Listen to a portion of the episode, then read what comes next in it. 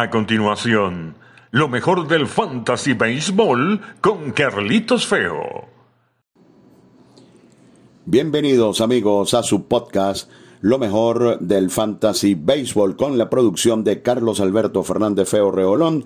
Les saluda Carlitos Feo. Recordándoles que también pueden acceder a nuestro podcast Lo mejor del Fantasy Baseball con Carlitos Feo a través de El Emergente de nuestro gran amigo y hermano Ignacio Serrano con un contenido impresionante acerca de todo el béisbol a nivel mundial. Ya lo saben, lo mejor del Fantasy Baseball también disponible en El Emergente de Ignacio Serrano. Acaba de culminar una semana donde hubo muchísimos puntos. Ya van a ver cuando eh, desarrollemos nuestro esquema que hubo pocos bateadores de impacto en Slum y también hubo pocos lanzadores, por supuesto siempre hay excepciones, pocos lanzadores de los estelares de gran ocupación fantasy que tuvieron semanas negativas. Así que comenzamos. El mejor bateador de la semana con el remate que se metió ayer de dos honrones y seis empujadas, Fernando Tatís. 53 puntos fantasy, cuatro honrones y 12 carreras empujadas en la semana. Austin Riley de los Bravos de Atlanta en una semana tremenda.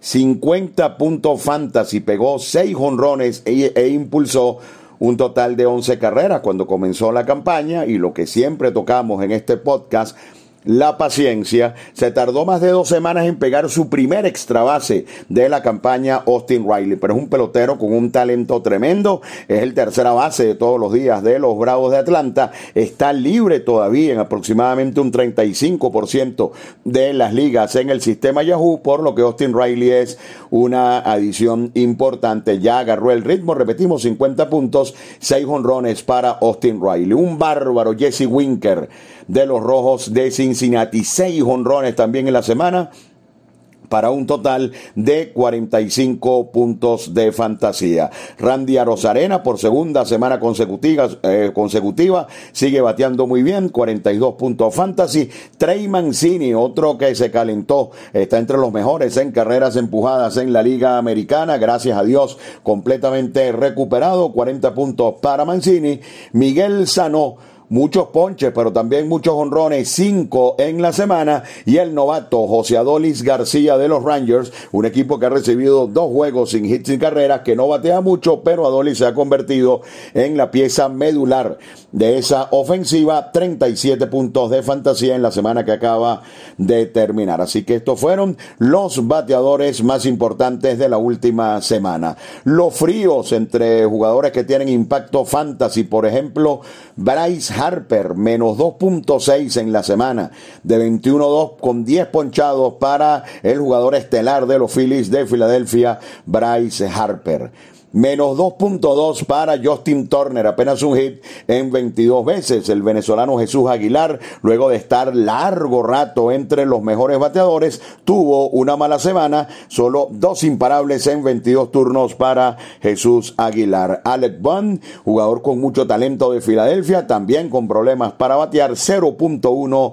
en la semana. Jordan Álvarez de los Astros de Houston de 22-3 Marcel Osuna de los Bravos de Atlanta, un equipo que batea tantos honrones, líder en grandes ligas y eso que Osuna no está en una buena campaña. Osuna se fue de 35 afortunadamente para sus propietarios, uno de esos cinco imparables fue un cuadrangular. Luke Boyd en una mala semana también para los Yankees, solo tres imparables en 21 veces, segunda semana negativa consecutiva para Luke Boyd, un pelotero que debe tener ocupación completa fantasy, que debe despertar en cualquier momento. Y Matt Chapman, él es así, una semana frío, otra semana caliente, le tocó la fría, solo dos imparables en 20 turnos para Matt Chapman, el tercera base del equipo de de los Atléticos de Oakland. Vamos con el picheo. Zach Wheeler, qué barbaridad de temporada está teniendo Wheeler. 62 puntos en dos salidas. Wheeler, el mejor global de la semana. Julio César Urias de los Yankees en dos salidas, un total de 60 puntos. Uno puede eh, pensar que 30, 35 puntos son muy buenos en una semana. Estos señores estamos hablando de 62 y de 60. En el caso de Julio Urias y también de Jude Darvish, 60 puntos en dos salidas. Walker Bueller, espectacular cuadrangular, 56 puntos en dos salidas. Los no-hitters de la semana, Corey Clover, el no-hit ante Texas, le aportó 55 puntos, mientras que el no-hitter de Spencer Turnbull de los Tigres de Detroit le aportó un total de 54 puntos, mientras que la recomendación que dimos la semana pasada con más fuerza, Casey Mice, 49 puntos en un par de salidas, estaba cantada una muy buena semana ante Mice por enfrentar a los marineros de Seattle y a los Reales de Kansas City, por supuesto sumado a su gran calidad. 49 puntos fantasy para Casey Mice fueron eh, los mejores. En el aspecto de los lanzadores más fríos, ya verán que no hay un impacto eh, realmente significativo. Tyler Miley de Cincinnati, un pitcher con una ocupación fantasy interesante, menos 26 terminó siendo el peor de la semana entre los lanzadores con ocupación importante de fantasy. Eduardo Rodríguez, sus últimas salidas no han sido buenas. Ayer ni siquiera pudo completar el quinto inning, menos nueve para el venezolano de Boston. JT Brubaker, un pitcher de Pittsburgh, tal vez el mejor de los piratas, ha venido cayendo también, menos once en su producción de la semana. Estuvo involucrado en un juego de esos donde los Bravos masacraron a los piratas de Pittsburgh. Cole Irwin de los Atléticos de Oakland, dos salidas para menos 10 el total de Cole Irving. Logan Gilbert, el super prospecto de los Marineros de Seattle, su segunda salida tampoco fue buena, un total de menos 8. Matt Boyd, el pitcher número uno de los Tigres, menos 7 en la semana. Jake Arrieta, Arrieta menos 6 con los cachorros de Chicago y ya hay, ya hay que ir repensando el caso de Dylan Bundy. Ayer tampoco pudo llegar al tercer inning y en una semana de dos salidas para Dylan Bundy, menos cinco. Este sí está grave, de verdad, este lanzador de los Angelinos de Los Ángeles. Tal vez el mayor impacto en, puntos de fantasía en la semana, Tyler Glasnow, de los mejores sin dudas, menos cuatro con el equipo de los Rays. Eh, los Rays han ganado 10 en fila, pero Glasnow no pudo tener una buena apertura. Madison Bungarner, menos tres, pero hay que tomar en consideración que le tocó lanzar en Curfield ante el equipo de los Rockies de Colorado, así que menos tres incluso puede haber salido barato. Y el que fue Caliente y frío de la semana, un caso extraño, el de Anthony Desclafani de los Gigantes de San Francisco. Su primera salida de la semana, 26 puntos. Y la salida de ayer, menos 27, así que menos uno para Desclafani en una salida, en una semana de un par de salidas. Más 26, menos 27 para Desclafani. Los dos lanzadores relevistas de la semana, dos caballos, Kenley Jansen, 40 puntos fantasy, qué bárbaro, Jansen con cuatro salvados para los Dodgers de Los Ángeles. y Haroldis Chapman desperdició su primera oportunidad eh, para salvar con el equipo de los Yankees de Nueva York, pero el juego que no pudo salvar resultó una victoria, así que termina con 39 puntos en la semana el estelar Haroldis Chapman. Afortunadamente no hubo ninguna desgracia, obviamente hablando en términos de fantasía, en relevistas, los relevistas. El relevista del noveno inning cuando falla tiende a hacer un impacto muy negativo para sus propietarios. Tanto así que eh, un par de lanzadores, Dylan Floro y Aaron Boomer de los Medias Blancas, fueron los peores. Floro menos 18, Boomer menos 16. Estos son lanzadores de ocupación muy baja, realmente baja en el béisbol de la fantasía pero insisto, fue una buena semana para los lanzadores relevistas en este aspecto. Vamos con los lanzadores de que tienen dos aperturas para esta semana, los dos más importantes. Wandon Woodruff enfrentará a los Padres de San Diego y a los Nacionales de Washington, uno de los mejores pitchers del béisbol este derecho de los cerveceros de Milwaukee. Trevor Rogers de Miami ha tenido una campaña tremenda, tiene un par de salidas complicadas para mi gusto contra los Phillies de Filadelfia y después tendrá que lanzar en Fenway Park ante los Medias Rojas de Boston. Clayton Kershaw, dos salidas, pero ambas complicadas. Kershaw enfrenta en Houston a los Astros contra Zach Greinke y el domingo a los Gigantes de San Francisco ante Kevin Gaussman. Así que eh, dos salidas para Kershaw, pero las dos son eh, complicadas. Tal vez uno de los mejores planteamientos de la semana para Max Scherzer, quien enfrentará en casa a los Rojos de Cincinnati y a los Cerveceros de Milwaukee. Qué duelo el próximo domingo. Max Scherzer contra Corbin Burns para agarrar palco. John Means de los Orioles de Baltimore contra los Mellizos de Minnesota y luego ante los Medias Blancas de Chicago, donde enfrentará precisamente a Lance Lynn, otro que va con dos salidas esta semana, la primera ante los Cardenales y la segunda ante Means y los Orioles de Baltimore. Corbin Burns, uno de los fenómenos también del picheo hoy en día. Miren qué par de salidas le tocaron a Corbin Burns.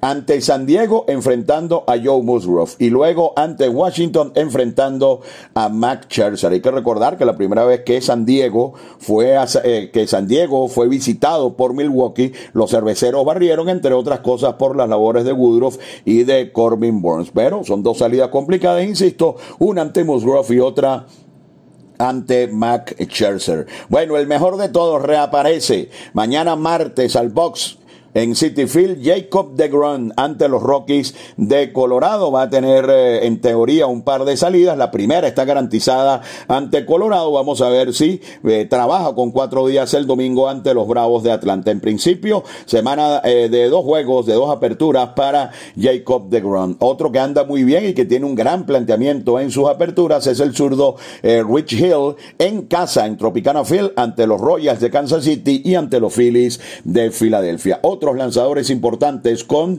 un par de aperturas esta semana, Kevin Gaussman, Blake Snell, Zach Greinke, Corey Clover, y también eh, va a estar Lucas Yolito, incluso Clover va a lanzar ante Toronto y luego ante el equipo de los Tigres de Detroit, así que también puede ser una semana prolífica en puntos para Corey Clover. Están en sintonía de lo mejor del Fantasy Baseball con Carlito Feo.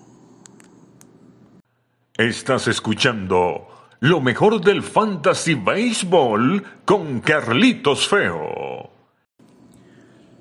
Continuamos, mis amigos, con su podcast Lo mejor del Fantasy Baseball, episodio 9 ya de esta temporada 2021. Lo mejor del Fantasy Baseball con Carlito Feo, la producción de Carlos Alberto Fernández Feo Reolón. Recuerden que este podcast también pueden acceder a través de El Emergente, la página de Ignacio Serrano. Y esa voz que escucharon eh, en la presentación y también en la mitad del programa de mi compañero de años en el circuito radiofónico de los navegantes del Magallanes, el gran Víctor Córdoba Oramas.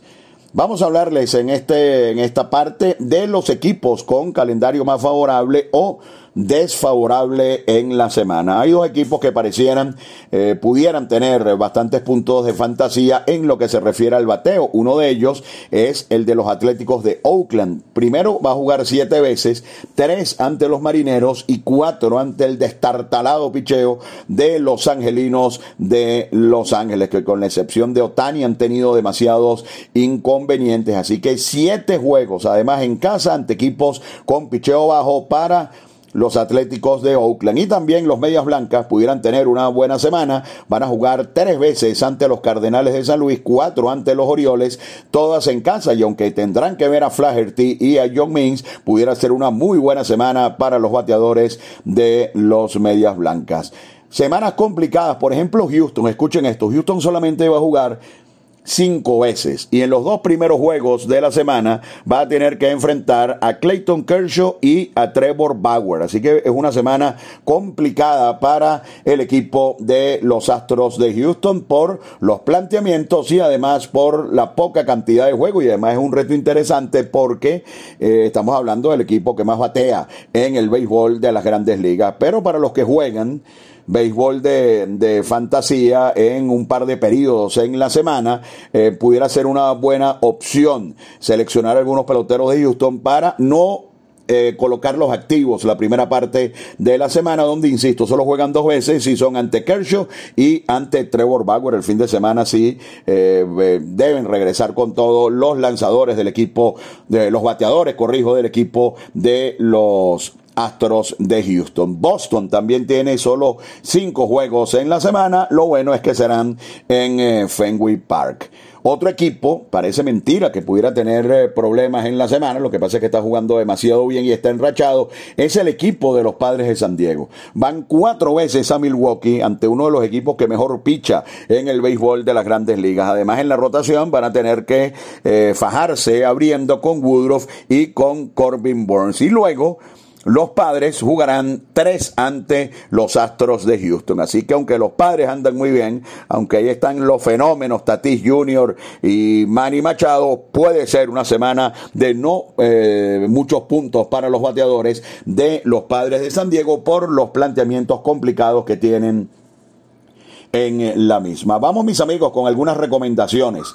Eh, George Fuentes, lo recomendamos la semana anterior de los Rockies de Colorado, ha seguido bateando, tiene 51 puntos en las últimas eh, dos semanas y solo un 33% de ocupación. Lo más importante, está jugando a diario. Kyle Schwarber está jugando a diario también con el equipo de Washington, tiene 49 puntos en las últimas dos semanas y todavía está libre en poco más del 40% de los equipos de fantasía. Nos alegra muchísimo otra de nuestras recomendaciones especiales de la semana pasada, Robbie Grossman sigue bateando 45 puntos fantasy en las últimas dos semanas y su porcentaje de ocupación por arriba apenas del 50%. Así que si necesita sobre todo eh, carreras anotadas, Robbie Grossman es una buena alternativa. Hay que ponerle un ojo a Garrett Cooper de los Marlins de Miami. Ha estado en el line-up en 9 de los últimos 10 juegos y en esos 9 juegos ha aportado 33 puntos al equipo de Miami. Además juega varias posiciones, es elegible en varias posiciones y solamente eh, tiene una ocupación de 11% en el sistema del béisbol, eh, del béisbol de fantasía de Yahoo. Cody Pottet, vale la pena darle un vistazo, solo o solo no, solo 14% de ocupación, ayer tiró un juegazo, ya tiene 43 puntos de fantasía en las últimas dos semanas, eh, Cody Pottet, ayer tiró 7 ceros y se ganó otra apertura. Adam Frazier, de los pocos peloteros en grandes ligas por arriba de 300, disponible en cerca del 35% de los equipos del sistema Yahoo, batea de primero y está haciendo un gran trabajo con los Piratas de Es el momento de firmar a Andre Bond, el novato de los Medias Blancas de Chicago. Solo 26% de ocupación. Ayer salió de emergente, le dio un honrón nada más y nada menos que a Harold Chapman. Pero salió de emergente y ayer fue apenas el primer juego en que no estuvo en el line-up en las últimas 10 fechas. Está ocupando el jardín izquierdo, también es elegible como primera base. Y recuerden cuando les hablamos en el calendario que los Medias Blancas parecieran tener un periodo muy favorable esta semana y Andrew Bond en Yahoo solamente nivel de ocupación de 26% puede ser una extraordinaria selección. Luego del sin de carreras, Spencer Turbo, solamente 47% de ocupación, vale la pena darle un vistazo, sobre todo en su primera salida de la campaña. Una recomendación muy especial, Austin Gomber de los Rockies de Colorado, dos salidas, una ante los Mets y otra ante los Piratas. Este fue el principal pelotero que recibió el equipo de los Rockies en el cambio por Nolan Arenado. Está lanzando en la rotación regular de los Rockies y dos equipos que no batean mucho como los Mets y los Piratas, además Colorado en la carretera puede ser una buena semana para Austin Gomber. Y tres peloteros a los cuales ya hay que ir eh, tomando en consideración, yo diría que cuatro. Eh, Valdés, el zurdo de los Astros de Houston, ya le falta muy poco para incorporarse a la rotación al zurdo Framber Valdés de los Astros de Houston. Todavía no está activo, pero bien vale la pena tomarlo en consideración. Las pocas ligas donde no estén firmados Wander Franco y Vidal Brujan de los Rays de Tampa Bay, en cualquier momento este par de peloteros van para arriba y deberían causar un impacto inmediato en las grandes ligas. Y Alec Manoa, un pitcher de los Azulejos de Toronto, apenas está comenzando a lanzar en AAA y más adelante les voy a, dar la razón de la recomendación de este pitcher Alec Manoa. Así que estas son nuestras recomendaciones de la semana. Vamos con las lesiones. Lamentablemente hay una lista bastante larga. Zach Gallen hasta el primero de julio de los d de Arizona. Huáscar el lunes en la tarde después de que hicimos el podcast fue bateado hace dos domingos y el hombre arremetió contra una pared en el clubhouse, se fracturó la mano,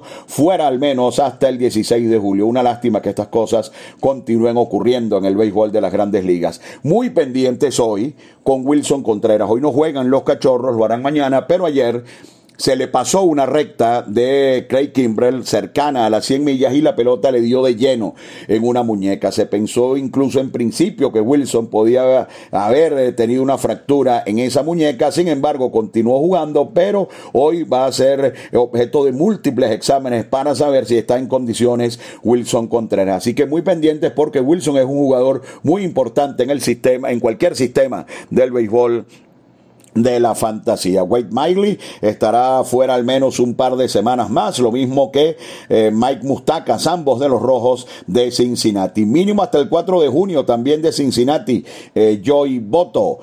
Frank Mil Reyes, qué lástima, estaba bateando bien, eh, con fuerza, estará fuera al menos hasta el 16 de julio. Fran Valdez, ya lo mencionamos en las recomendaciones, en un par de semanas debería estar eh, como mucho en la rotación de los Astros de Houston. Hasta el 8 de junio mínimo, uno que estaba lanzando muy bien, eh, Danny Duffy y Mike Trout, lamentable que uno de los grandes del béisbol, de los que más puntos fantasía aporta, se haya lastimado. Mínimo Trout, mínimo hasta el 2 de julio, una pérdida devastadora para sus propietarios de fantasía. Pero al fin va a regresar Cody Bellinger, así que alegría para los que tienen a este pelotero más valioso hace un par de años en la Liga Nacional.